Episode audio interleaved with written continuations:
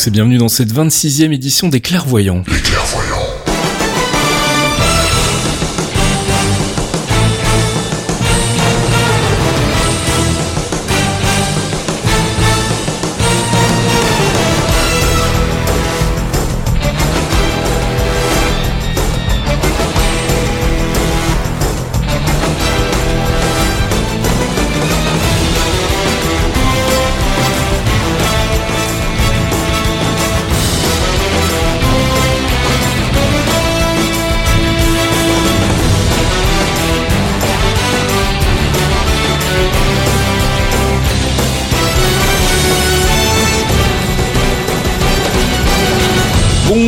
Bonjour et bienvenue dans cet épisode du mois d'août des Clairvoyants, 26e épisode déjà. Je suis toujours comme chaque mois en compagnie de mes acolytes Fox. Bonjour Fox. Bonjour à tous, bonjour Faskill. Et bonjour Archéon. Salut tous les deux Hey. Mais qui a tout à coup un meilleur son, on sent qu'on a fait des petits réglages là. hein. J'ai passé du temps. Ouais, c'est bien. Alors, euh, bah, comme vous vous en doutez, donc euh, petit rappel d'abord, euh, les clairvoyants c'est quoi? C'est un podcast mensuel dans lequel on traite exclusivement du MCU, le Marvel Cinematic Universe. Et ce mois-ci, bah, on a un gros, gros, gros morceau d'actu, mon cher Fox. Il y a eu un, un événement un peu particulier à San Diego qui, euh, bah, qui, comme on l'attendait, nous a amené son lot de nouvelles. Ah oui, oui, bah, tous les ans à San Diego se tient un petit événement euh, confidentiel euh, appelé la San Diego Comic Con. Mhm. Et tous les ans à la Comic Con, donc c'est un événement mondial phénoménal en termes de taille et de présentation. Et on a vu tous les panels Marvel qui ont été présentés avec les films, les- mais aussi les séries. Voilà, mais on reviendra, on reviendra sur tout ça tout à l'heure dans, dans, dans les news justement. On va faire une grosse grosse section news SDCC 2016. Du coup, bah, le, le focus va être probablement un petit peu raccourci et bah, on va en profiter pour parler d'un groupe qui, euh, dont on voulait vous parler, même si finalement il y a peu de rapport entre les comics et ce qu'on risque de voir à la télé, mon cher Thomas. Euh, oui, ça va être le groupe des Defenders en fait. Donc, vu le, le roster gigantesque que c'est, on n'aura vraiment pas la même chose sur papier et sur l'écran. Donc, euh, Voilà, et on voulait en profiter bah, ce mois-ci pour vous les caser comme on avait un petit peu moins de temps. On s'est dit que c'était plutôt approprié. On écoutera aussi de la musique en provenance des bandes son euh, du MCU, parfois même des bandes annonces comme vous pourrez le- l'entendre tout à l'heure. Et puis ben, on fera aussi un peu de théorie crafting et là je pense qu'on va avoir matière à faire mon cher Fox d'ailleurs. Bah, je propose qu'on fasse justement le bilan tout de suite de tout ce qui a été dit à la SDCC en commençant avec notre première rubrique True Believers. I wouldn't say I'm a true believer.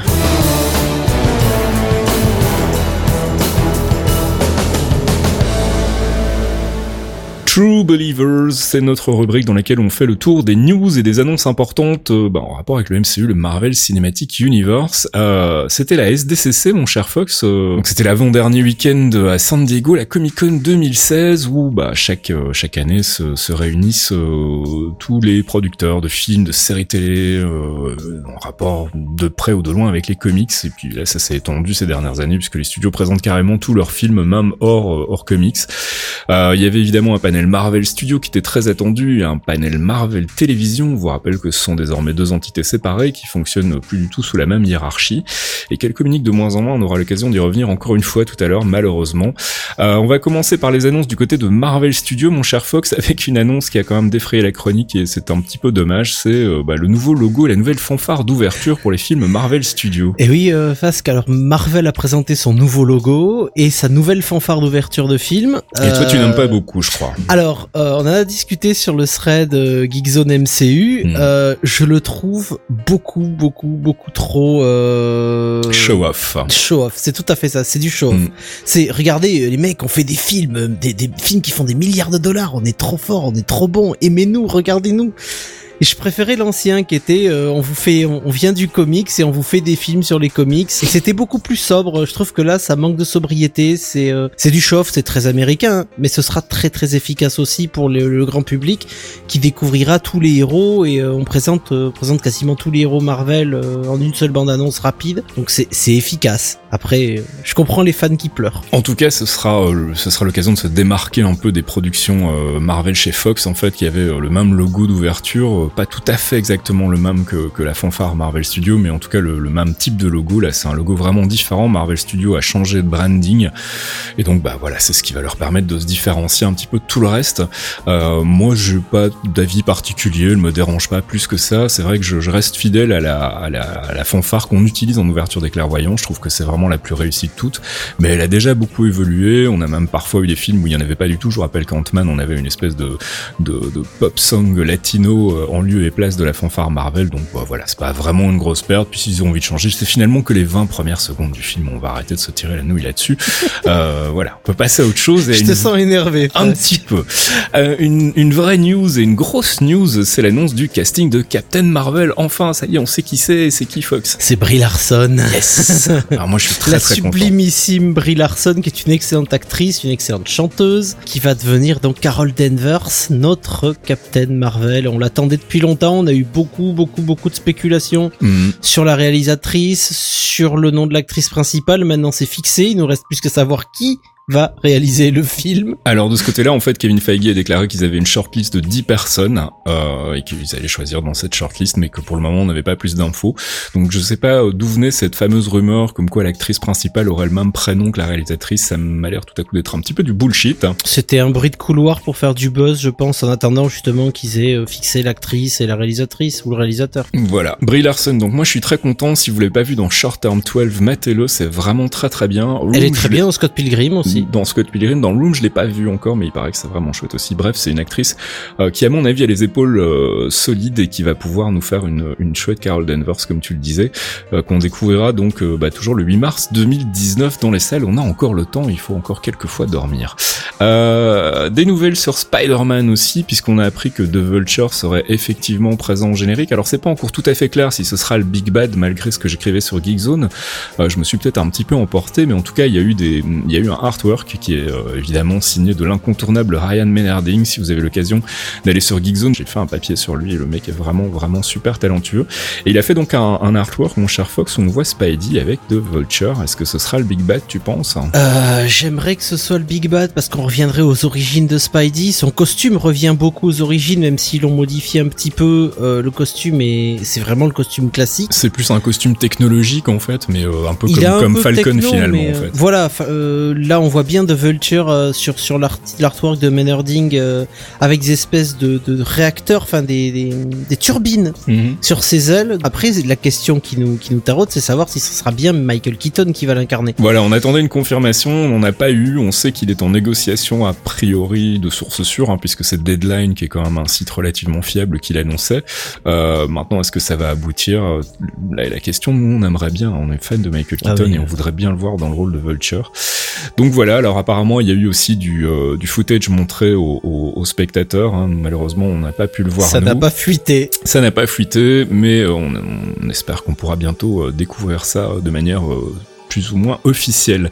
Il y avait un panel Black Panther aussi, et on a donc confirmation du rôle de Michael B. Jordan, mon cher Fox. Et oui, il va donc reprendre le rôle comme le pensée Archeon de Eric Killmonger, euh, l'un des grands bad guys du comics. Euh, on en a parlé dans l'épisode spécial sur euh, sur Black Panther, donc vous pouvez rattraper un petit peu dans les bad guys de, de Black Panther. On parle de Killmonger, c'est un perso très intéressant. Voilà l'épisode 22 donc. C'est ça, c'est le 22. Et donc on a aussi eu une confirmation que Lupita Nyong'o, qu'on a pu entendre surtout et enfin voir via le motion capture dans euh, le dernier Star Wars, incarnera Nakia, qui était donc euh, alors on sait c'est quoi? C'est une, une des sbires du méchant apparemment. euh, C'est un mélange entre une sbire et une, une servante. C'est un personnage qui a qui a des liens assez forts avec avec Killmonger et Mhm. donc je pense qu'elle aura elle sera à sa place et ce qui, qui peut être vraiment intéressant dans le dans le jeu, c'est qu'elle pourrait complètement infiltrer. euh, là, je pars en théorie crafting, mais elle pourrait complètement infiltrer le trône. euh, mhm. Pour servir les intérêts de Killmonger, et là ça va être cool. Et enfin une dernière annonce casting, c'est Danae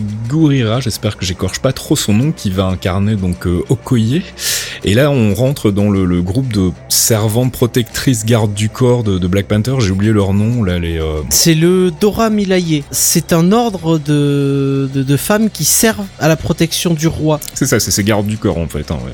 Et on l'a, on l'a déjà vu en fait dans Civil War, euh, puisqu'il y avait euh, notamment à un moment une petite prise de bec entre Black Widow et, et une, une accompagnatrice de, de Black Panther. Et on- Au crâne rasé, euh, assez Voilà. énervé. assez énervé et manifestement prête à en découdre avec Black Widow donc euh, voilà des, gens euh, qu'il faut pas trop énerver et donc euh, bah voilà ça c'est les nouvelles du côté casting on n'a pas eu grand chose d'autre à se mettre sous la dent pour Black Panther à part un nouveau logo euh, un peu plus goldy brillant on va dire qui est plutôt sympa et qui reste dans le ton de, l'original le film sort toujours le 16 février 2018 si il ne change pas encore la date d'ici comme je le disais sur Geekzone. Guardians of the Galaxy Volume 2, plein plein de choses, enfin plein d'infos. On n'a malheureusement pas pu voir le, le, footage qui a été montré à la Comic Con. Il n'a pas leaké sur la toile, en tout cas pas pour le moment. Si vous avez des, des tuyaux, une bonne adresse, on est en demande. Euh, donc il y a quelques retranscriptions qui circulent sur la toile. On va pas en parler ici, comme ça on vous spoil pas si vous voulez pas l'être. Hein. Mais on va quand même bah, révéler trois infos majeures qui ont filtré de ces, ces informations. C'est qu'a priori Groot resterait Tiny Groot, Baby Groot en fait, Fox. Oui, oui, il va rester Tiny Groot. Bah, on n'a pas exactement euh, le temps qui s'est passé entre la fin du premier Guardian et le nouveau, Mhm. mais Groot est toujours en, en- en- comment dire, euh, il est toujours en train de regrandir, parce En est reparti. convalescence. ouais. Il est en convalescence, on peut dire ça. Il est en train de récupérer sa taille petit à petit, mais il est toujours petit.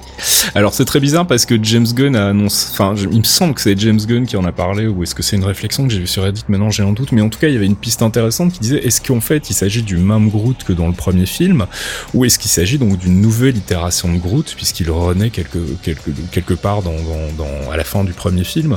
Est-ce que ce serait donc un autre Groot avec une autre personnalité ce qui permettrait de jouer un peu sur un personnage différent ça pourrait être ça pourrait être cool aussi ça, on en saura plus quand on verra le film. On a une confirmation concernant la présence de Sylvester Stallone au générique dans un petit rôle. Hein, toujours pas d'idée, à part euh, Nova Vieux. Ah, j'aimerais tellement que ce soit Nova vieux. Nova Vieux en mode Judge Dredd. Mais c'est ça, mais c'est ça. Et là, tu, tu, tu ne me vois pas, mais je me caresse légèrement le torse en me disant la loi, c'est moi. Et je le veux tellement. Voilà, ce sera peut-être, si ça se trouve, ça sera peut-être un, un caméo à la Nathan Fillion dans le premier, à savoir juste une voix ou un truc comme ça.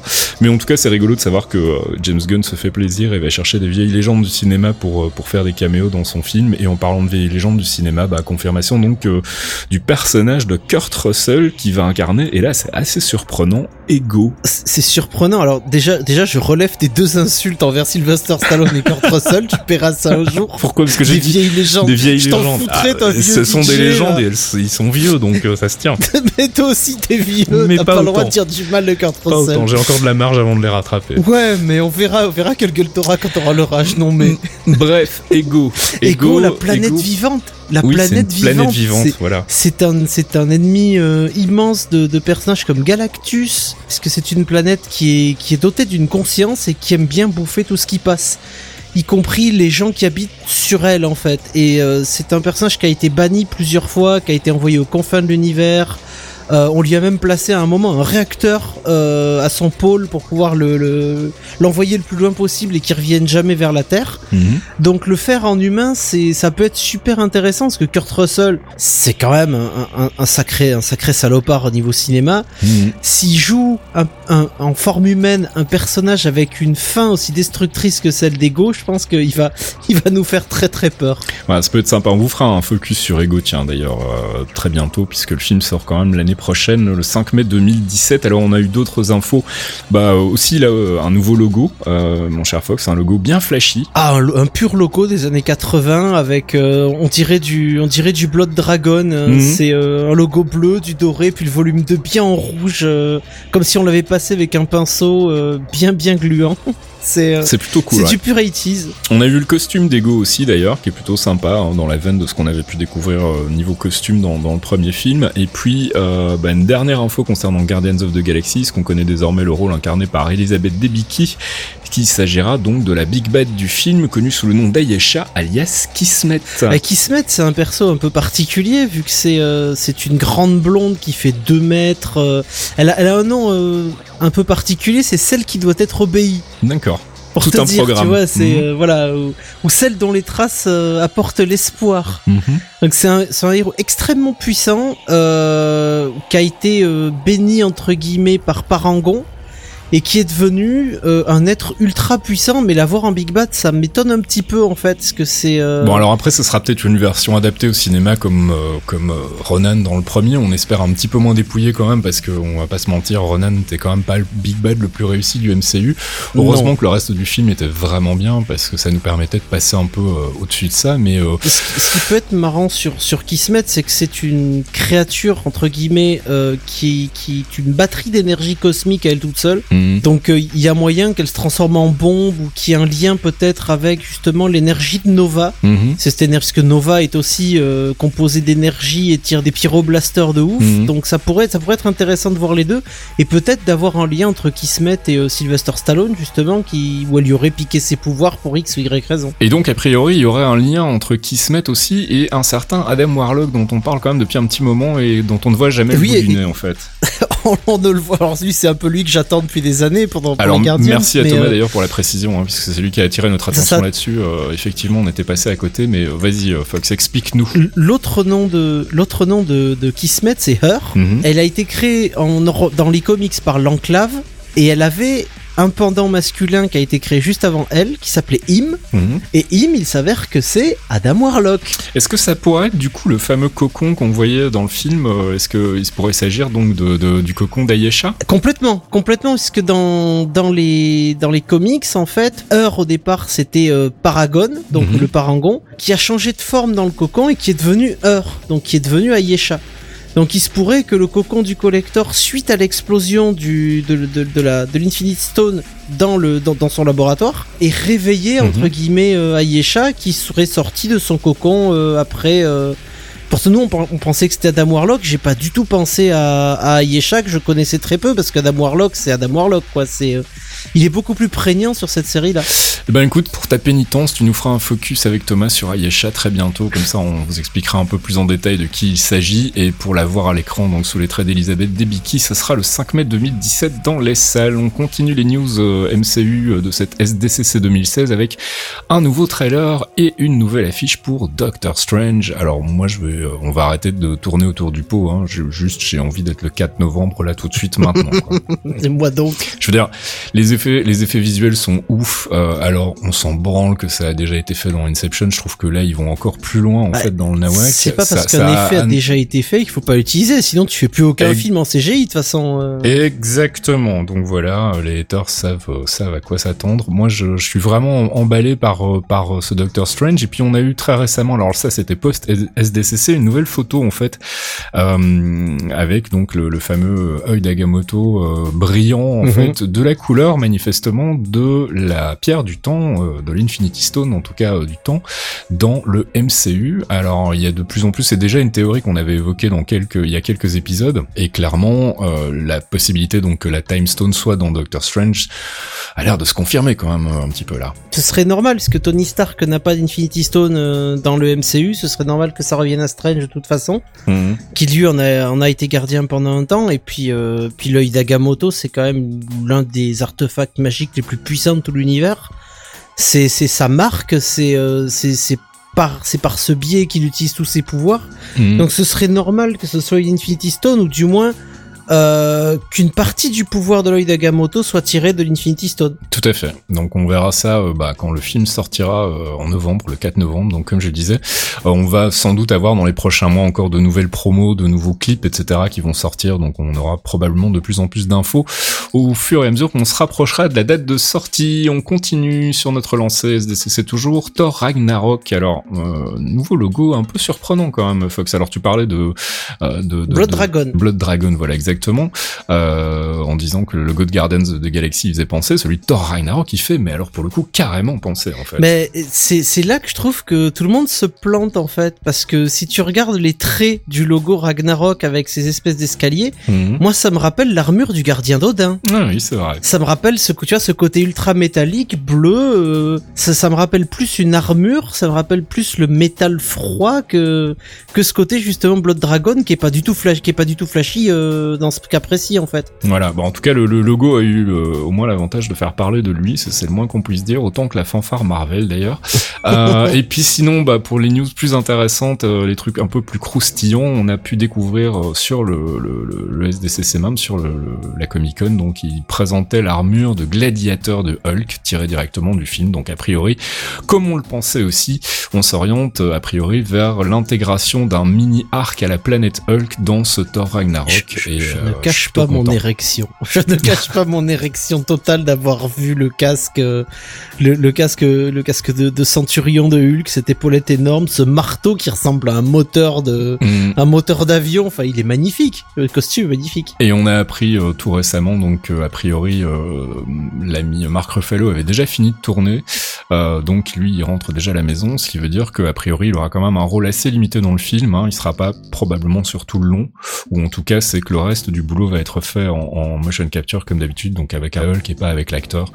Euh, ça peut être une explication aussi. Euh, dernière news concernant Ragnarok, on a appris que le film introduirait deux euh, bad guys du, des- de l'univers des comics dans le MCU, à savoir Surtur et Fenris. Mon petit Fox, des petites infos à nous donner? Alors, Fenris et son frère jumeau Fenrir, ce sont les loups de Ragnarok. D'accord. C'est-à-dire, ce sont des loups. Fenrir normalement était un enfant de Loki. Mhm. et Fenris aussi, et leur but était de dévorer pour Fenris le soleil et pour Fenrir la lune, et donc de créer la fin des temps, euh, de détruire le royaume de Valhalla et de détruire donc le royaume d'Odin Mhm. pour apporter l'apocalypse. Donc c'est si c'est si c'est eux, c'est super couillu de, de mettre des animaux. Peut-être qu'ils auront des formes humaines. Mhm. Je je- j'en ai aucune idée pour l'instant. Et le truc, c'est que dans le, le Marvel Comics, dans le, dans le Comics Universe, euh, ils sont battus à mort, mais vraiment battus à mort dans un combat de ouf avec Hulk. D'accord. Donc ça se tient, ouais. Donc euh, c'est euh, Fenrir, euh, Fenrir avait essayé de, de mordre la lune et il s'est fait euh, tabasser par Hulk qui l'a euh, qui l'a vraiment euh, pulvérisé quoi. Et puis Surtur, c'est euh, apparemment donc euh, il y a eu une vidéo de, de, de Kevin Smith, nous disait Thomas, où il parlait de, de, de ce qui avait été montré comme image et il y avait une image d'un grand démon de feu, donc ça collerait bien avec euh, le personnage de Surtur. C'est ça. Surtur, c'est le souverain de toute façon, c'est un souverain euh, de- du, des royaumes d'Yggdrasil en fait, c'est le souverain de Muspelheim. Le, le, dé- c'est le destructeur des mondes. C'est un, démon de feu géant portant une espèce de couronne noire. Mhm. Euh, son visage, la moitié du temps, elle est recouverte de feu. Il a une espèce de queue de serpent. Il est immense. euh, Et puis surtout, ce qui est important, c'est qu'il a été euh, libéré par Loki, a priori, euh, C'est ça. Loki, Loki a encore dû faire de la merde. Hein. pour changer. J'ai beau adorer Tom Hiddleston. En même temps, qu'est-ce bon, que tu pas- veux attendre d'un acteur qui sort avec Taylor Swift hein? Moi, je dis, on peut pas s'attendre à des miracles non plus. Elle a des gens magnifiques, Taylor Swift. C'est vrai. Elle chante pas mal en plus. Bon, revenons à notre démon de feu là. Surtur donc, qui sera donc dans Ragnarok. Ça va piquer. Ça veut dire qu'on va avoir du combat épique parce que Surtur, c'est Ouais, pas, un, ouais, c'est pas un abo, c'est c'est un démon entre le démon de feu, les loups, euh, Thor, On a Scourge. je pense que Mec, et on a- là, et Scourge. On a Scourge aussi, ouais, tout à fait. On a je pense Scourge va- avec euh, et, et là à côté, donc je veux dire, c'est ils ont pris tous les pires ennemis de Thor, ils les ont tous remis ensemble et c'est la grande fiesta de Ragnarok qui vont tout casser. Ouais, je pense que ça va être la- la- l'apocalypse. Euh, on va en terminer avec euh, la SDCC, euh, enfin post-SDCC plus exactement, parce que j'ai oublié de parler tout à l'heure dans, dans le cadre de Spider-Man Homecoming. Donc on a une nouvelle info niveau casting, puisqu'apparemment ils ont euh, casté un champion de l'UFC. Donc je crois que c'est quoi? C'est de la, de la lutte, de la boxe, de- du catch? Non, l'UFC ce sont des arts martiaux mixés, c'est-à-dire ça mélange de la boxe, Mhm. du karaté, ça mélange des prises de, de soumission. C'est du, c'est du combat, euh, c'est du combat en cage euh, très très très violent. On pensera, ben, par exemple, Gina Carano qui joue dans Deadpool euh, Mhm. était championne du UFC. D'accord. Il s'appelle Tyrone Woodley, donc, et il sera a priori dans Spider-Man dans un rôle pour le moment inconnu.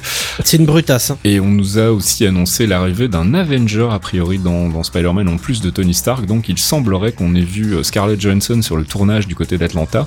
Et donc a priori on se demande si c'était juste une visite de courtoisie ou si elle a un petit rôle dans le film, ce qui pourrait être assez rigolo. Et puis c'est vrai qu'on n'a jamais assez de Black Widow dans le MCU. Puis elle surveille Tony, quoi. Elle surveille que, Tony fasse pas de conneries, reste qu'elle. C'est clair, c'est fort probable. Ça clôture presque notre séquence euh, ciné, puisque je voudrais encore qu'on parle d'un dernier truc concernant le titre donc d'Avengers Infinity War. Je rappelle que quand ça avait été annoncé fin 2014, on l'avait présenté comme euh, un film en deux parties, euh, mais très vite Kevin Feige avait précisé qu'il s'agissait vraiment de deux films indépendants qui jouaient sur le même arc.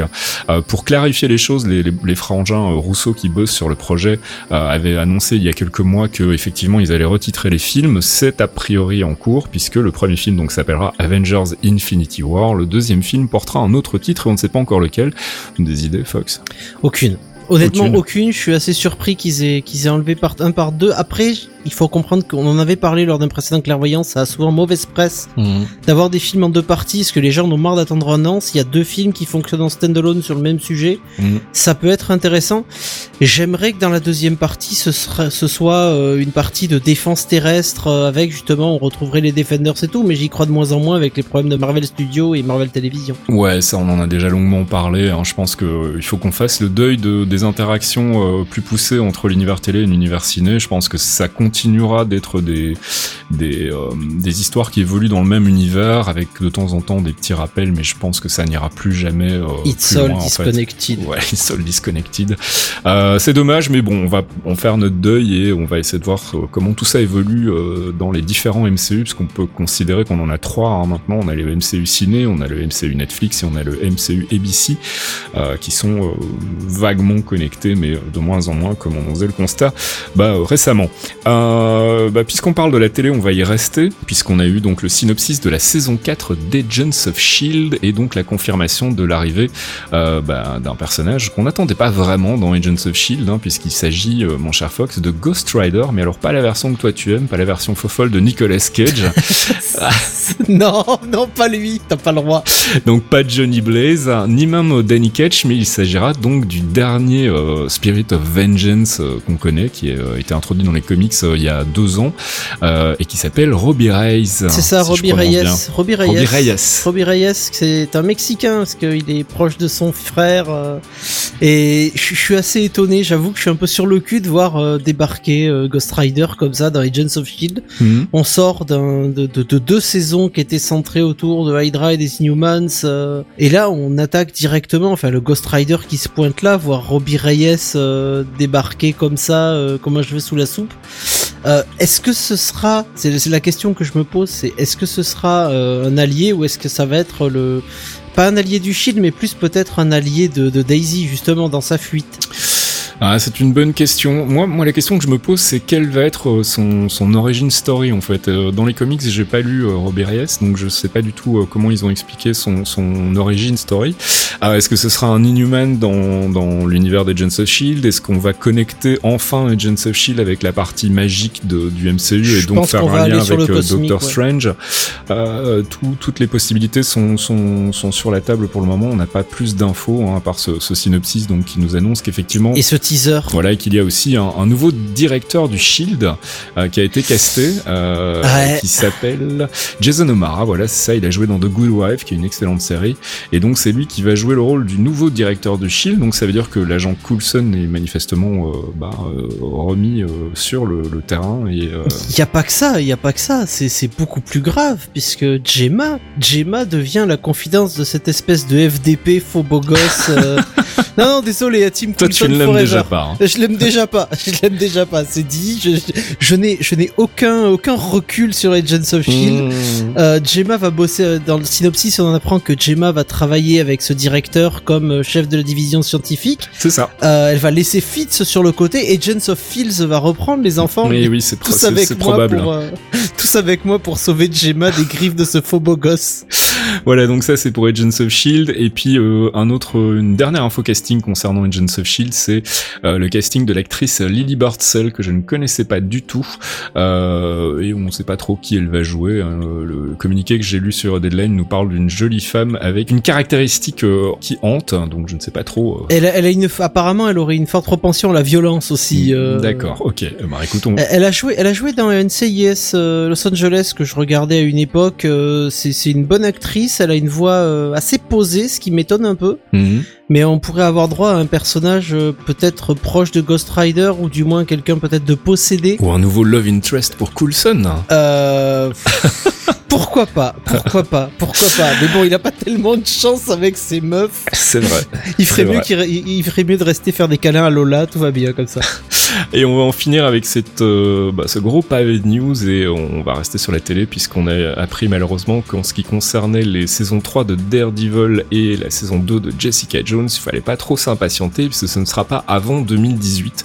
Euh, ce qui a du sens hein, puisqu'on a pu découvrir donc, euh, ah ben oui j'en ai pas parlé tout à l'heure mais on a aussi eu un, un nouveau trailer donc pour euh, Luke Cage, un premier trailer pour Iron Fist et un premier teaser plus euh, un logo en fait de Defenders, euh, donc le- l'espèce de d'Avengers Avengers du MCU Netflix qui va voir euh, se, se rassembler les quatre héros qu'on aura pu voir dans les, les quatre séries. Donc ça veut dire que du coup, comme tout ça va probablement les occuper jusque 2017, et bien les, les troisièmes saisons de Daredevil et la deuxième saison de Jessica Jones sont malheureusement reportées pour le moment à 2018. Ils suivent, patientera. ils, ils suivent leur calendrier, ils ont besoin de, ils ont besoin d'implanter deux nouveaux personnages à la suite, euh, plus une série les regroupant tous. Coller Daredevil au milieu, c'est très embêtant parce que la deuxième saison était quand même assez folle. Mm.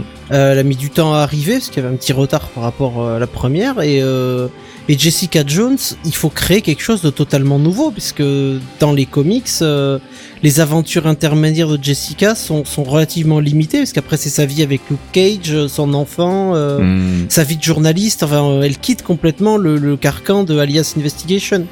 Voilà, et donc on nous a confirmé, comme le rappelle Thomas, euh, que euh, donc c'est Bullseye qui sera euh, le- probablement un des big bad de la, la prochaine euh, la prochaine saison de, de Daredevil. Ça a piqué. Donc voilà, ça va être sympa. Et euh, bah voilà, si vous voulez compléter tout ça euh, par les panels euh, du SDCC, je vous invite à aller sur Geekzone. hein, il y a un récap Marvel euh, du SDCC et vous pourrez avoir donc toutes les news, les panels à voir concernant donc bah, les arrivées, les prochaines sorties chez Marvel Studios et Marvel Television.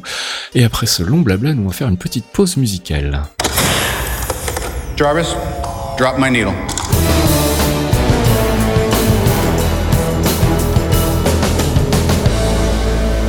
Jarvis Drop My Needle, première pause musicale dans ce 26e épisode des Clairvoyants, donc une plage musicale tirée d'un des films, bande-annonce, trailer du MCU, et parfois même des albums inspirés. C'est une mode qui accourt assez souvent aux États-Unis. Quand un film sort, on sort aussi une espèce de compilation euh, mainstream euh, de morceaux inspirés par le film qui sont pas dans la bande son, mais euh, voilà, qui servent à le promouvoir. En l'occurrence ici, on va s'écouter un extrait de Avengers Assemble, qui est donc une compilation de morceaux inspirés par le film.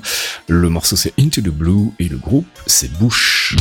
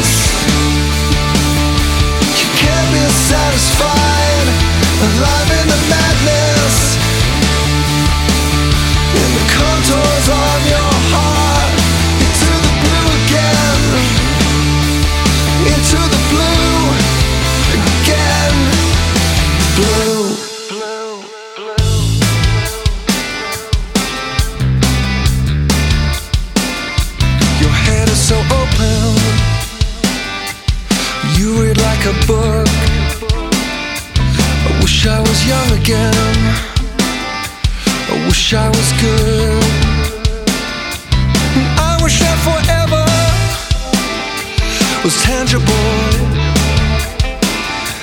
I wish for constellations to keep you faithful.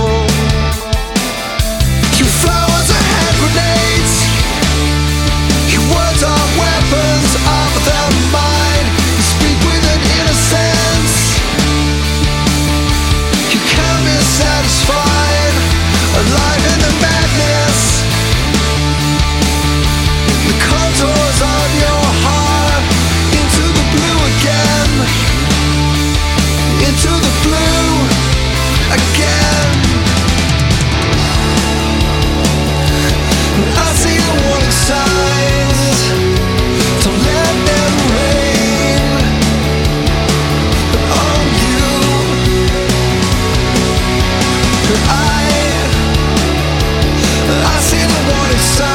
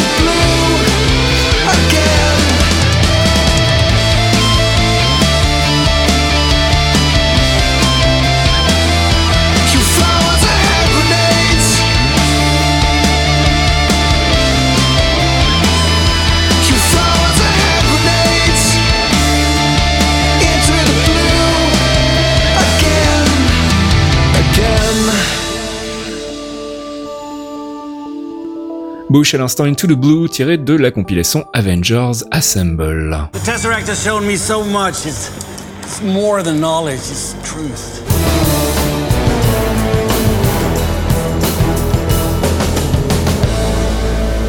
Avengers, c'est pas l'heure, c'est notre section récap, théorie crafting et spéculation sur l'avenir du MCU. Alors bah, on a pas mal de choses à, se mettre sous la dent euh, avec la SDCC, les différentes annonces, et puis euh, notamment avec euh, les récentes euh, plaquettes marketing qu'on a eues pour Doctor Strange, et notamment cette photo donc qui laisse à penser que l'œil d'Agamotto pourrait être la Time Stone. Peut-être l'occasion de faire un peu le récap sur ce qu'on sait déjà des Infinity Stones dans le MCU pour le moment, Fox. Alors les Stones, on va commencer par celle qui est sur Terre, euh, tout simplement celle de Vision, Mhm. parce que Vision a une Infinity Stone enchâssée euh, au sommet de son crâne. C'est la Mind Stone donc. C'est la Mind Stone, tout à fait. Ensuite, on a la, la Force Stone euh, qui est chez le Collector, Mhm. qui a été déposée par, par les Asgardiens chez le Collector. Mhm. La deuxième, qui avait été portée au Collector, celle de Guardians of the Galaxy, elle est chez les Novacor, dans leur coffre-fort. Le Tesseract est retourné à Asgard.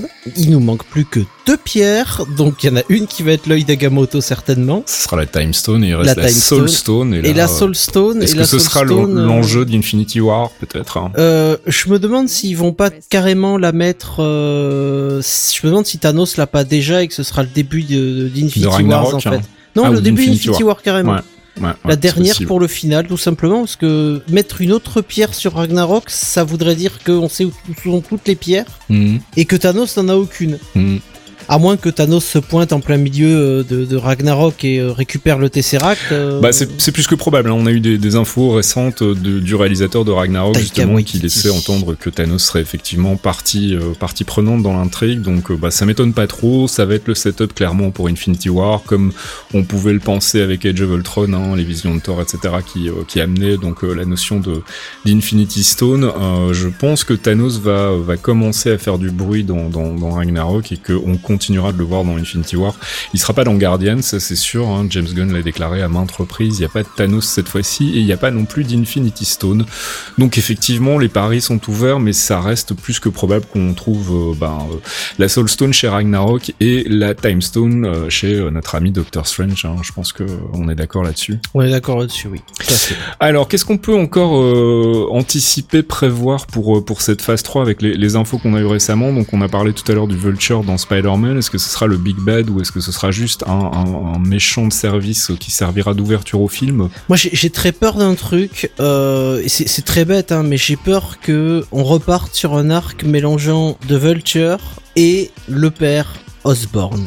Et ça me terrifie de voir parce que honnêtement Michael Keaton euh, au niveau des traits, au niveau du visage avec une coupe de cheveux comme elle était dans les comics dans les années 80 ferait un excellent Norman Osborn, Mhm. meilleur que Willem Dafoe, je veux dire euh, même si j'aime bien Willem Dafoe euh, physiquement il se ressemble pas des masses quoi. Mhm. Mais j'ai peur qu'on se retrouve avec un duo Vulture Green Goblin Ouais. et ça ça me ferait chier parce qu'on l'a déjà bouffé il y a 10 ans avec les films Sony. Euh, qui était pas mauvais au final. Hum, Les premiers trois premiers Spider-Man étaient pas le troisième était pas terrible, mais les deux premiers étaient plutôt bons. Mhm. Donc euh, j'aimerais bien que ce soit Michael Keaton en Vulture, qu'on ait un véritable axe sur euh, le jeune Peter Parker euh, sous la tutelle de Stark qui devient le véritable Spider-Man, le héros adoré des New-Yorkais Mhm. euh, et qu'il ait sa première épreuve. C'est son baptême du feu, c'est son passage à l'âge adulte. C'est c'est un moment important puisque c'est c'est le moment où il revient dans Marvel euh, Marvel Studios. Mhm. Donc il faudrait quelque chose d'un peu d'un peu couillu et en même temps conserver l'humour du Spidey que qu'on aime dans les comics, c'est-à-dire le ce perso un peu euh, détaché, détendu, qui fait beaucoup d'humour, qui est toujours à côté de la plaque. Donc sans trop pousser non plus, il faut pas que ce soit Deadpool, hein, mais euh, ils ont ce côté-là, il a ce côté-là que tout le monde aime, donc j'aimerais bien qu'ils nous axent ça comme ça, proprement, avec un Big Bad qui est le Big Bad du tout premier Spider-Man. C'est ça, ouais, c'est son Big Bad original, ouais. Oui, c'est le tout, le tout premier numéro, c'est Mhm. lui avec la couverture du Vulture, donc euh, tu, tu peux pas le rater. Thomas nous disait qu'il rêvait lui dans, dans Sinister Six. Alors on savait, on sait qu'il y avait un projet qui était en développement chez Sony notamment. Il était en euh, projet chez Sony à cause du Spider-Verse. Voilà, tout à fait. Et je pense qu'ils l'ont mis de côté parce que euh, bon. Alors peut-être qu'ils vont l'intégrer justement dans ce Spidey Homecoming, hein, les, les débuts du Sinister Six avec avec un, un arc autour ce d'eux. serait embêtant parce que sur l'accord qu'il y avait avec Sony, il y avait Spider-Man, mais de mémoire le Spider-Verse. Ah si si, en fait ils avaient le, le droit d'utiliser les personnages personnages, euh, les personnages du Spider-Verse dans leur univers. C'est pour ça qu'on pensait à un moment même qu'ils allaient oser un, un, un, Venom, un Venom ou, euh, ou même un, un Carnage. Euh, apparemment, ce sera pas le cas, mais Carnage, il est trop jeune, malheureusement. non, non, je pense qu'ils ont, la- Carnage. ils ont le droit d'utiliser tout le lore en fait à, à leur guise. C'est finalement quand même aussi une production Sony, hein, donc ils Oui. vont pas se couper eux-mêmes de, de, de, de leur univers. Surtout que bon, du coup, ça ferait pas grand-chose à, à combattre si on peut pas emmener le lore de Spider-Man avec lui. C'est pas faux. Donc, euh, bah oui, pourquoi pas un, Sinister Six, comme on sait qu'il était en chantier chez Sony, ça peut être encore une, une piste. Euh, je voudrais qu'on fasse vite un petit tour euh, spéculation sur Doctor Strange, parce qu'on a parlé de la Time Stone, mais je me rends compte qu'on a oublié de parler d'un truc qui est quand même relativement important aussi. On sait que le personnage de, de euh, Matt Mikkelsen sera un, un sbire, en fait, sera plus un agent de- de- d'un autre personnage. Alors on se posait beaucoup de questions sur l'identité de ce personnage, et c'est vrai que ça a été relevé par nos amis de Nordist. Il y a sur l'affiche en fait le nom d'un acteur, Benjamin Bratt, qui euh, n'est euh, nulle part dans aucun des trailers en fait qu'on n'a pas encore vu, mais pourtant il est quand même manifestement important puisqu'il est sur l'affiche du film. Donc euh, on a regardé un peu ce qu'il faisait et il se trouve que c'est un acteur qui a fait pas mal de voix en fait, notamment dans dans Despicable Me 2 et aussi dans le, le jeu vidéo de, mémoire. Si je regarde un peu sa fiche sur IMDb, c'est ça. Donc c'est un, acteur qui a de l'expérience avec du voice acting.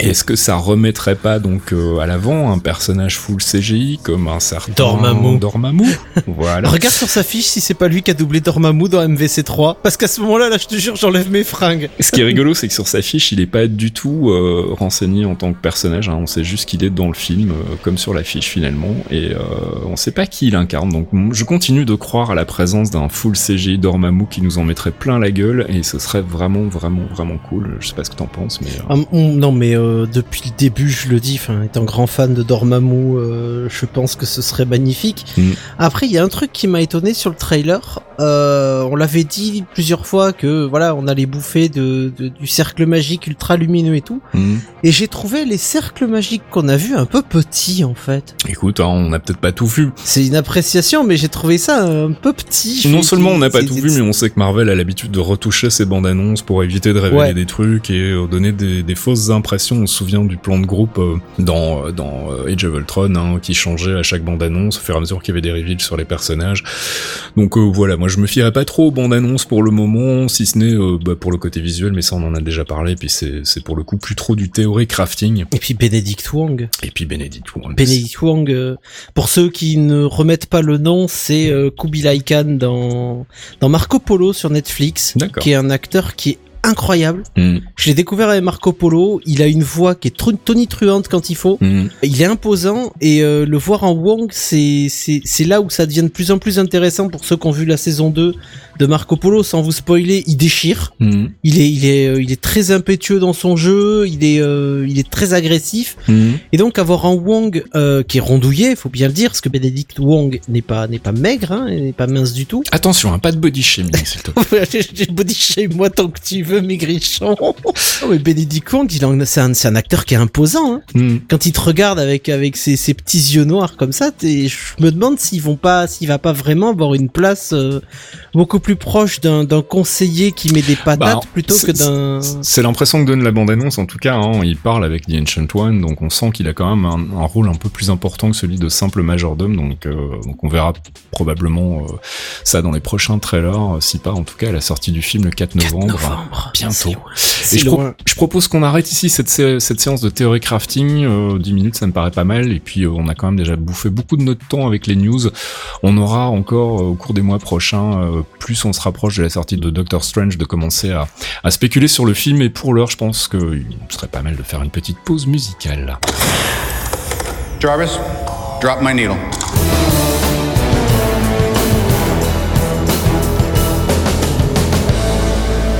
Jarvis Drop My Needle, deuxième pause musicale avec euh, à nouveau un extrait d'une bande son d'un film du MCU. Mon cher Fox, tu nous as pris un, un extrait d'une bande son qu'on n'a pas souvent entendu, je crois, dans les clairvoyants. Oui, bah oui, euh, comme euh, comme on l'avait vu, euh, on l'utilise peu, on l'utilise peu parce que c'est la troisième fois qu'on utilise un morceau depuis depuis le début de l'émission. Et alors très bizarrement, elle est très difficile à, acheter en fait. Elle est quasiment Ouais. introuvable. elle existe moi, je- quasiment pas en fait. Cette Je, je l'ai sur Spotify uniquement parce que à trouver c'est pas c'est c'est bizarre, mais c'est comme le film. Hein. Le film, euh, les gens oublient que ça fait partie du MCU. Mm, tout à fait. Même si le film de Leterrier, je l'avais trouvé excellent. Et du coup, tu nous as choisi quoi comme morceau? J'ai choisi Harlem Brawl. euh, c'est euh, c'est la c'est une des bastons contre euh, Abomination. Mm. Euh, et puis ça colle bien puisqu'on parle des Defenders. On va on a parlé de Luke Cage, Harlem, la baston et puis Hulk qui revient dans Ragnarok tout puissant. Donc c'est du bonheur. Eh ben, on s'écoute ça tout de suite. Donc, Craig Armstrong.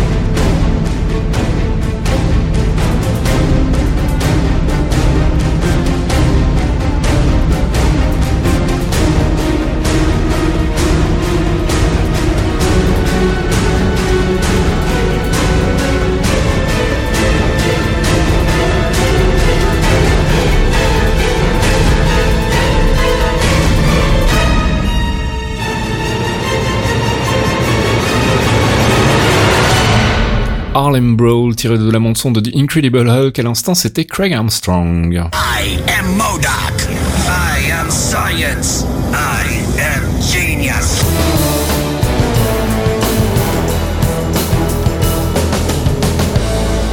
I am Science, c'est le moment que Fox redoute chaque mois, c'est le moment où il va devoir nous raconter euh, bah, toute l'histoire, tout le background d'un personnage, d'une organisation, d'un arc des comics. Ce mois-ci, comme on savait qu'on aurait un petit peu moins de temps, on va en profiter pour vous glisser euh, l'historique d'un groupe de personnages, de super-héros dans, l'univers Marvel, mais qui pour le coup, du côté euh, Netflix, ne risque de ne pas avoir beaucoup de rapport avec le groupe dans les comics, puis c'est un groupe qui a beaucoup changé de, de configuration aussi au fil des années, donc on va le voir tout de suite avec Fox et euh, un petit focus qui nous a été préparé par Archeon. Merci Thomas. Alors, mon cher Faskill, mon cher Thomas, on va parler des Defenders. Alors, qui sont-ils? Ils ont été créés par Roy Thomas et Ross Andrew. Ils sont apparus la première fois dans Marvel Feature Number 1 en 1971. Et en fait, c'était le, le, le pur produit d'un crossover entre Doctor Strange, Hulk et le Submariner, c'est-à-dire le prince Namor. Mhm. Euh, alors, qui sont les Defenders? Ben, C'est ces trois gars-là. C'est euh, Force, c'est c'est Strange, Hulk et Namor. Euh, Strange va forcer Namor à se joindre à lui pour combattre euh, des anciens démons qu'on appelle The Undying Ones Mhm. qui sont des démons qui vivaient euh, au sommet de l'Himalaya en fait et qui, qui dominaient le monde euh, dans ses premières ères. Mhm. Ils vont aller chercher Hulk qui va prendre également part au combat et tous les trois ils vont ils vont rebannir les Undying Ones qui vont être envoyés dans une dimension infernale par Doctor Strange et on se dit que bon ça pourrait commencer par être par être une équipe un peu sympa, mais Namor et Hulk peuvent pas se blairer de base. Mais est-ce que de base Namor peut blairer qui que ce soit en dehors de Namor en fait? Bah, il, il a deux, même- il, il a un crush quoi, c'est Madame Fantastique. C'est un perso que j'ai tellement envie de voir dans le MCU. Namor, il est, il- ça, c'est euh, voilà, C'est il faudrait le faire jouer par une sorte de Hugh Laurie jeune, tu vois, mais un peu plus baraqué. Ce serait parfait. Bref, excuse-moi de t'avoir interrompu, Je mais je voulais déclarer mon amour à, à Namor, qui est un personnage que j'aime beaucoup. Donc à la fin de ce combat, ben, on se dit que ça pourrait être une équipe qui marche, mais euh, Namor et Hulk pourront pas se blairer.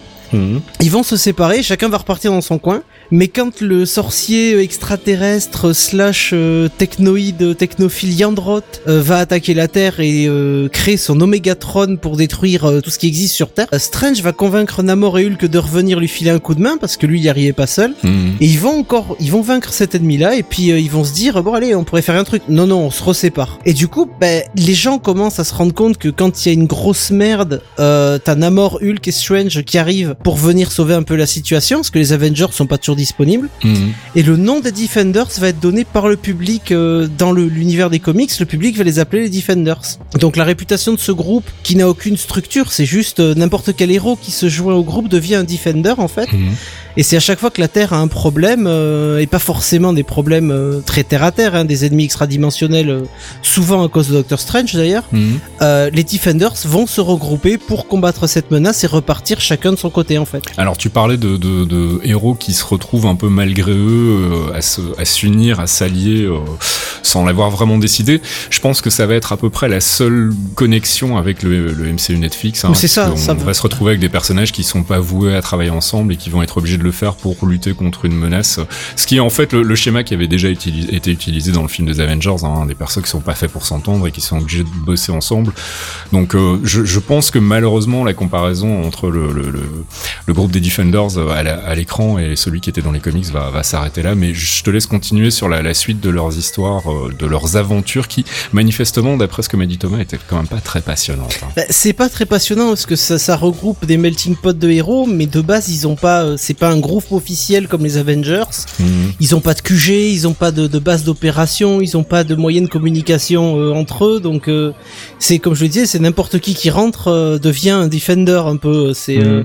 c'est- ça rejoint un peu la phrase que disait Hawkeye dans Avengers à Scarlet Witch. Si tu sors de là, tu seras un Avenger. C'est ça. C'est un peu le même principe. Mhm. Il va y avoir quelques récurrents évidemment, Silver Surfer, Strange, notre ami le Submariner donc Namor, qui eux vont être considérés comme des defenders à temps plein et des, des comme des dirigeants d'équipe en quelque sorte. D'accord. Et puis le groupe va s'am- va s'amplifier, va grandir, grandir, grandir, et ça va commencer à devenir le bordel. Bah ça va être le bordel vu que tu peux pas euh, gérer plusieurs centaines de héros euh, qui sont font tous plus ou moins partie des Defenders euh, à titre honoraire et du coup bah, les membres ils vont se séparer parce qu'il y a une prophétie alien qui dit que bah s'ils restent ensemble ça va chier. Donc ils doivent se splitter pour éviter que la prophétie se réalise.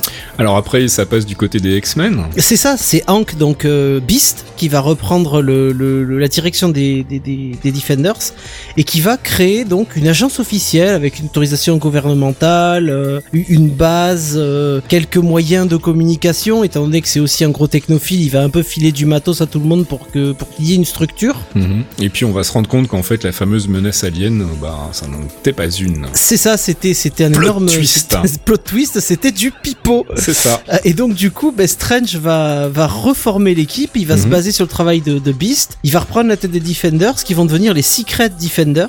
D'accord. Oui, bah oui, parce qu'ils aiment bien le mot Secret War, Secret Avengers, Secret Ouais. Defenders.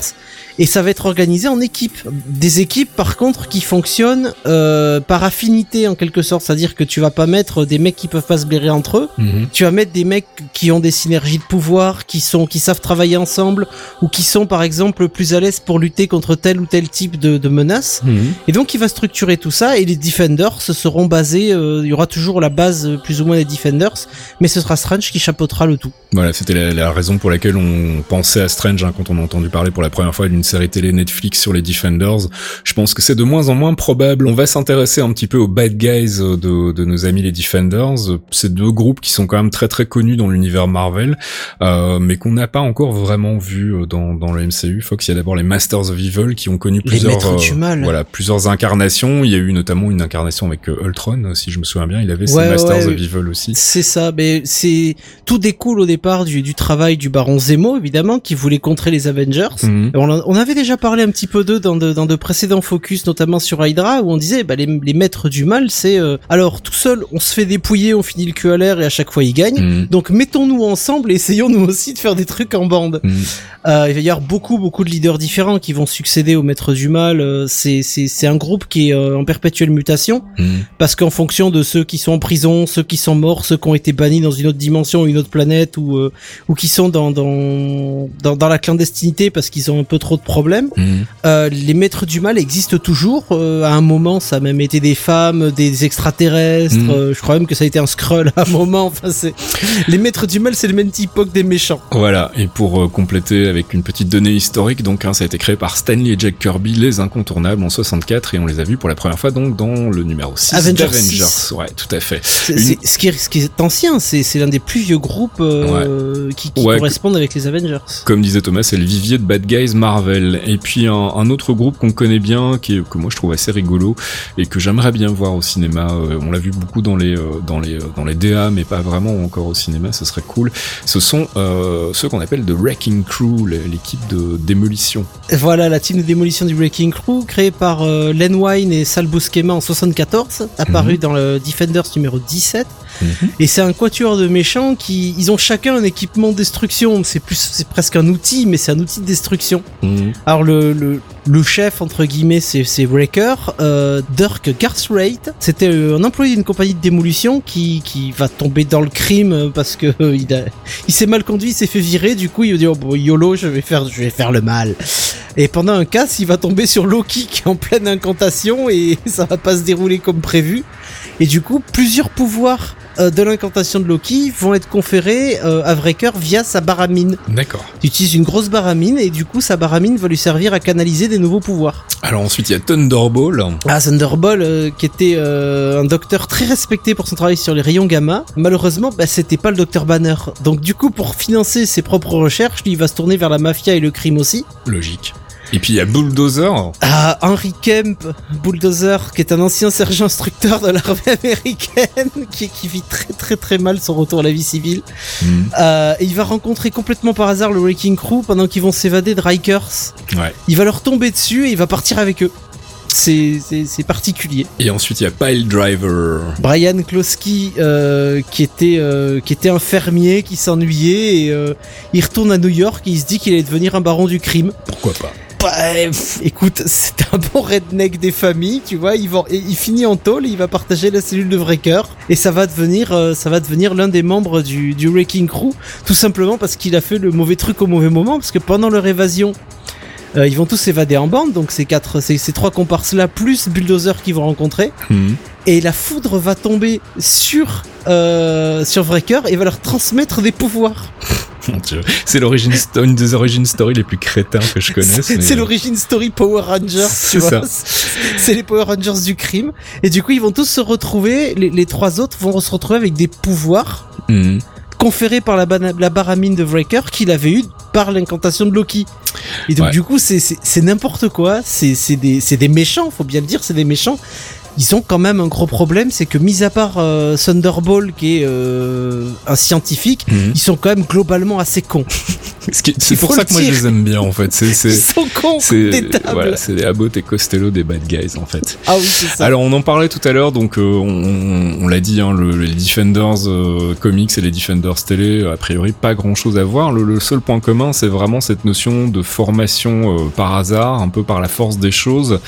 C'est pas vraiment un groupe qui s'est revendiqué, qui, qui a cherché euh, à avoir un but ou une identité propre. Et euh, comme tu le disais tout à l'heure, ils, ils interviennent un peu quand on leur demande. euh, et et, et on, on sait que c'est aussi que c'est plus un, un, un, un trait de marque, j'ai envie de dire, avec des, des personnages qui changent beaucoup derrière, beaucoup plus que les Avengers d'ailleurs. Mais les Avengers, c'est vraiment le groupe phare de Marvel, c'est la team, la team alpha en fait.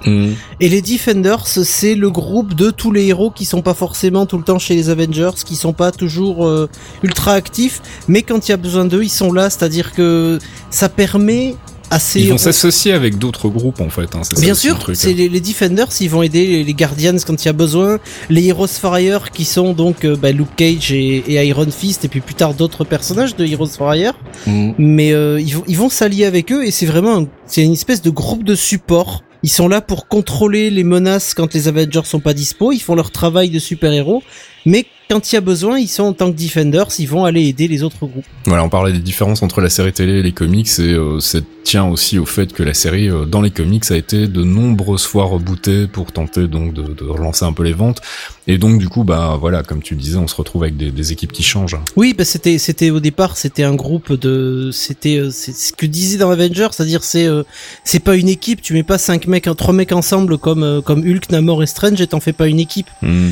Du coup, euh, il a fallu passer par 5 6 reboots pour ensuite arriver à la création de de l'organisation mandatée euh, par Beast Mm. grâce à Beast en fait et ensuite euh, ils ont continué à exister tout en étant quand même un groupe ce qu'on appelle un biliste en fait, même s'il y a des héros très puissants. Et c'est un groupe très polyvalent. Hein. Ils ont, comme tu le disais aussi tout à l'heure, euh, des, des, des ennemis qui vont euh, d'ennemis euh, très terre à terre à des choses un peu plus euh, cosmiques, on va dire. S- selon les équipes, t'as des équipes qui combattent le crime organisé, t'as des équipes de sauvetage aussi. Il faut pas oublier que les Defenders sont aussi euh, sont aussi des équipes de sauvetage quand il y a des catastrophes naturelles, des explosions, des attaques. Les Mhm. Defenders sont aussi là pour aider les populations. Jusqu'à euh, ensuite, évidemment, comme tu le disais, euh, attaquer les- menaces transdimensionnelles, euh, les menaces spatiales, puisqu'avec les, les Guardians, ils ont eu des problèmes d'aliens aussi. euh, Mm. c'est vraiment le, le- le terme que tu as utilisé tout à l'heure, polyvalent, c'est extrêmement juste parce qu'ils font tout en fait. Là où les Avengers, c'est vraiment on va attaquer le gros méchant qui vient euh, qui vient attaquer la Terre. C'est nous, on est des héros, on est là pour aider tout le monde et euh, on aide à différents niveaux. Voilà, donc les Defenders, hein, on voulait vous en parler malgré tout, même si on sait que la version télé aura probablement pas grand-chose à voir avec euh, une des quelconques itérations dans les comics. Mais euh, c'est vraiment cette notion de groupe formé un peu par hasard, sans, sans objectif, qui, à mon sens, est euh, l'essence des Defenders. Et puis on, on en profite du coup pour remercier Thomas qui nous a bien aidé à préparer ce focus. Et je pense qu'il est de souffler un peu avec une petite pause musicale. Jarvis, drop my needle.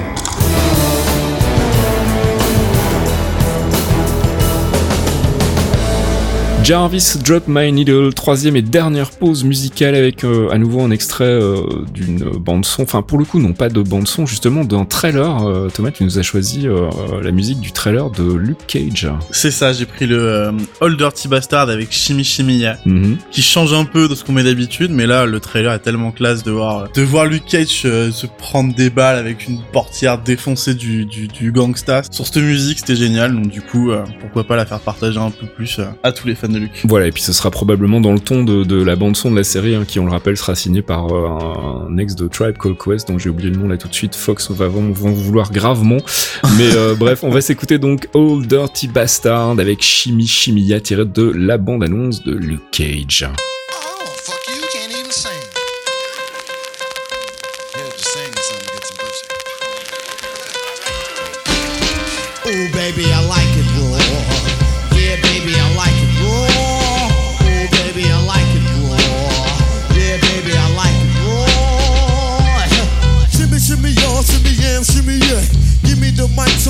nigga away. Natural bon voyage. Yeah, from the home of the Dodger Brooklyn squad. Wu Tang killer, hubby's on the swarm. Rain on your college ass disco dorm. For you to even touch my skill, you gotta go to one killer B, and he ain't for all around. Lyrics get hard, quick cement to the ground. For an EMC in any 52 states, I get psycho. Killer Norman Bates, my producer slam. My flow is like bam, jump on stage, and then I did that. Ooh, baby, I like it raw. Yeah, baby, I like it raw.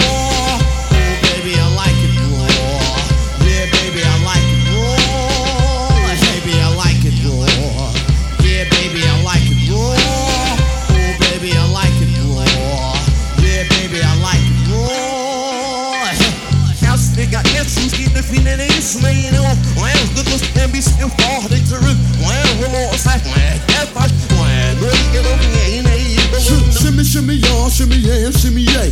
Give me the mic so I can take it away. Off on the natural charge, bon voyage. Yeah, from the home of the Dodgers, Brooklyn squad. Wu-Tang killer hubbies on the swarm.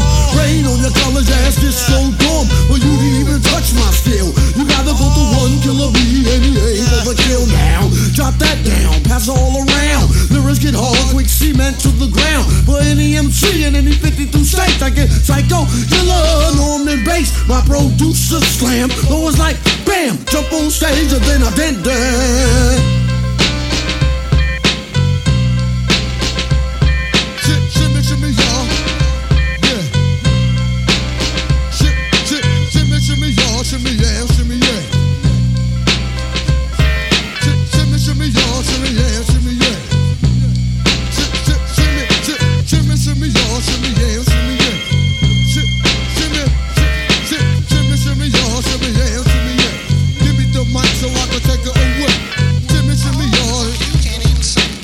Chimie Chimia, donc à l'instant, c'était Old Dirty Bastard. He's a spy. He's the spy. His secrets have secrets.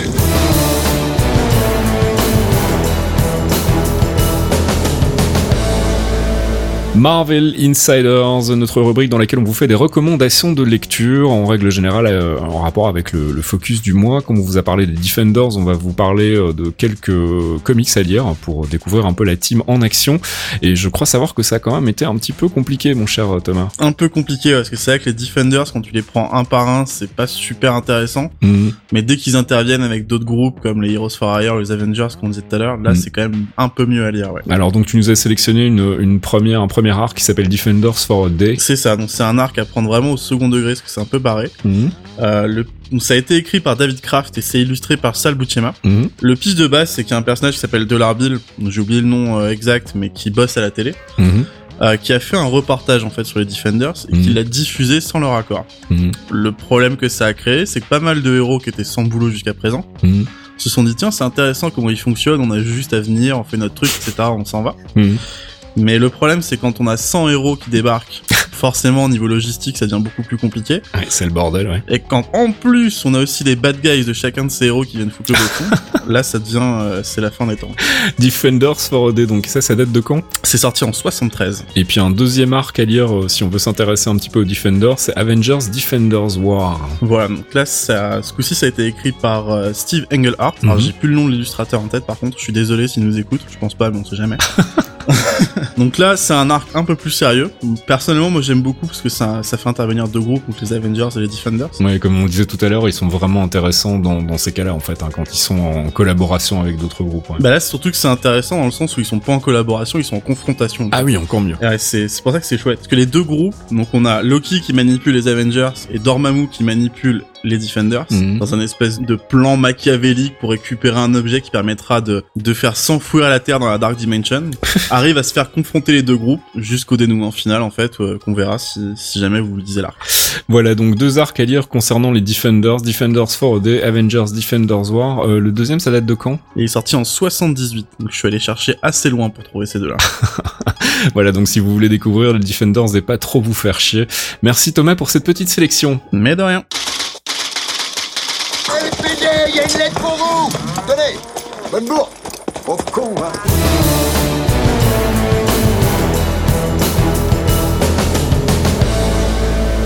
Et c'est déjà l'heure de notre dernière rubrique, la rubrique courrier dans laquelle on tente de répondre à vos questions hors théorie crafting, bien évidemment, même si parfois on se laisse aller un petit peu quand même, hein, on change pas qui on est. Euh, une première question qui nous vient de Twitter, qui est signée Jonathan, et qui nous demande est-ce que selon vous, et malgré des récentes déclarations, on a des chances de crossover téléciné encore vivaces Je vais répondre en premier. Pour moi, c'est de moins en moins probable, hein, comme je le disais tout à l'heure, euh, si c'était dans l'intro ou dans les news, je ne sais plus.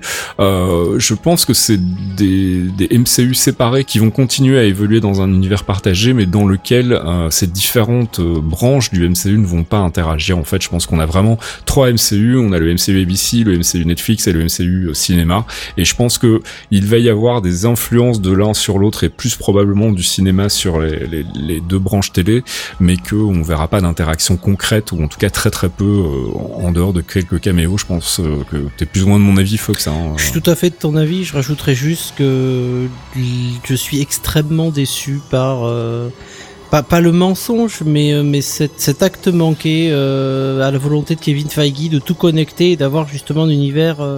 voilà, son It's All Connected devient It's All Disconnected. tu as trois univers différents, tu n'as pas d'interaction, le manque de Stark Tower d'un côté, le manque d'interaction avec les héros de l'autre.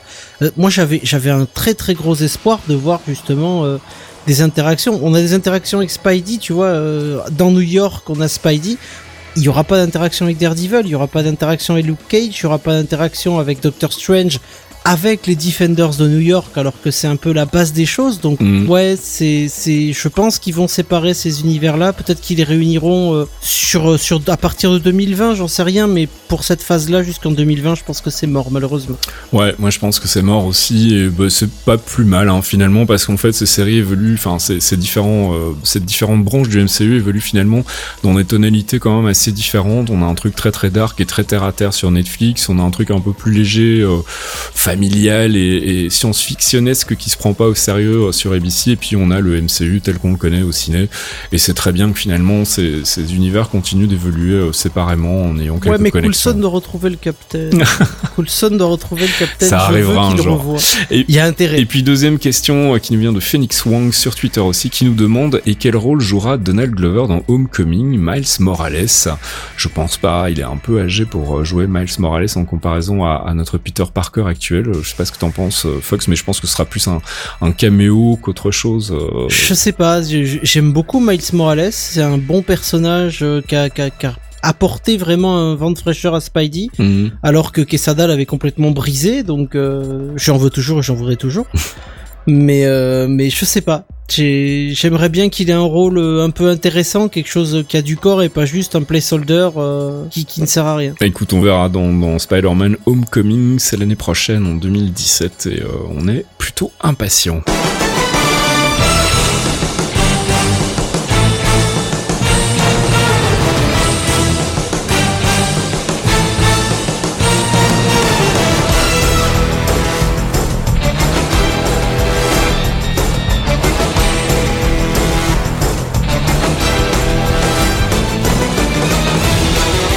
Et c'est déjà la fin de ce 26e épisode des Clairvoyants, un épisode euh, bah, consacré essentiellement à la SDCC. On a essayé de passer un petit peu en revue toutes les news importantes de, de cette dernière Comic Con. On vous a fait un petit focus gratos sur le Defenders pour vous prouver à quel point ça n'aurait probablement rien à voir avec les comics. Euh, et puis bah voilà, on a écouté de la musique et on a fait un peu de théorie crafting comme chaque mois. On se retrouve le mois prochain pour une nouvelle édition des Clairvoyants. Pas encore de focus prévu, on vous en reparle dès qu'on en sait plus. Si, bien on a sûr prévu que déjà si, un truc. Luke Cage. Ah mais oui, c'est vrai, on a dit qu'on parlait de Luke fou. Cage, mais oh mon Sombre dieu. fou, 30 septembre, Luke Cage débarque. C'est on a un vrai. focus sur Luke Cage. C'est vrai, on vous parlera de Luke Cage le mois prochain, donc euh, voilà, comme ça vous saurez tout ce qu'il faut savoir sur le personnage avant d'attaquer la série Netflix. Et euh, bah voilà, c'est l'occasion donc euh, de, de- de plonger un peu dans les comics avant de le voir avec des vrais acteurs. Euh, on vous conseillera quelques lectures aussi sur le sujet du coup. Euh, ben écoutez, on se retrouve le mois prochain donc pour un nouvel épisode des Clairvoyants. Merci Fox. Merci Fask, merci Thomas. Merci à vous deux et bonne lecture. Voilà, Et puis j'en profite pour vous rappeler donc que vous pouvez nous retrouver tous les mois sur geekzone.fr. Il y a aussi d'autres podcasts comme Dans le Canap, un podcast où on s'entretient pendant une heure avec un, invité où on parle de son parcours, de sa carrière, et puis on fait un peu le tour de l'actu aussi euh, le concernant. Euh, et puis bah, bien sûr votre dose de news, de dossiers, de tutos, c'est tous les jours sur geekzone.fr. N'hésitez pas à venir nous rejoindre et puis à mettre la main à la poche si vous trouvez que ce qu'on fait est sympa. Il y a un Patreon et un euh, PayPal si vous souhaitez filer un peu de sous pour continuer à, manger des pâtes, ça serait cool. En attendant, nous, euh, concernant les clairvoyants avec, euh, Fox et, et Thomas, on se retrouve le mois prochain. D'ici là, portez-vous bien, des bisous, ciao Oh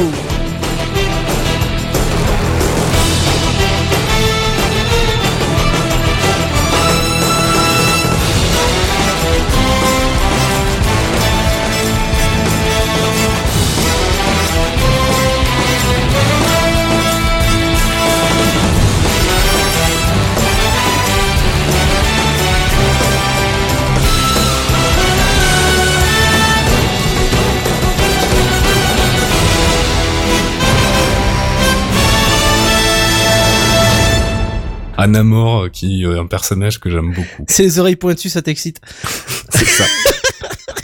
Pardon Putain, mais Fox La photo de Tine, elle est bonne Allez, elle est vendue celle-là. Merci. Allez, la suite. Pardon. Les clairvoyants.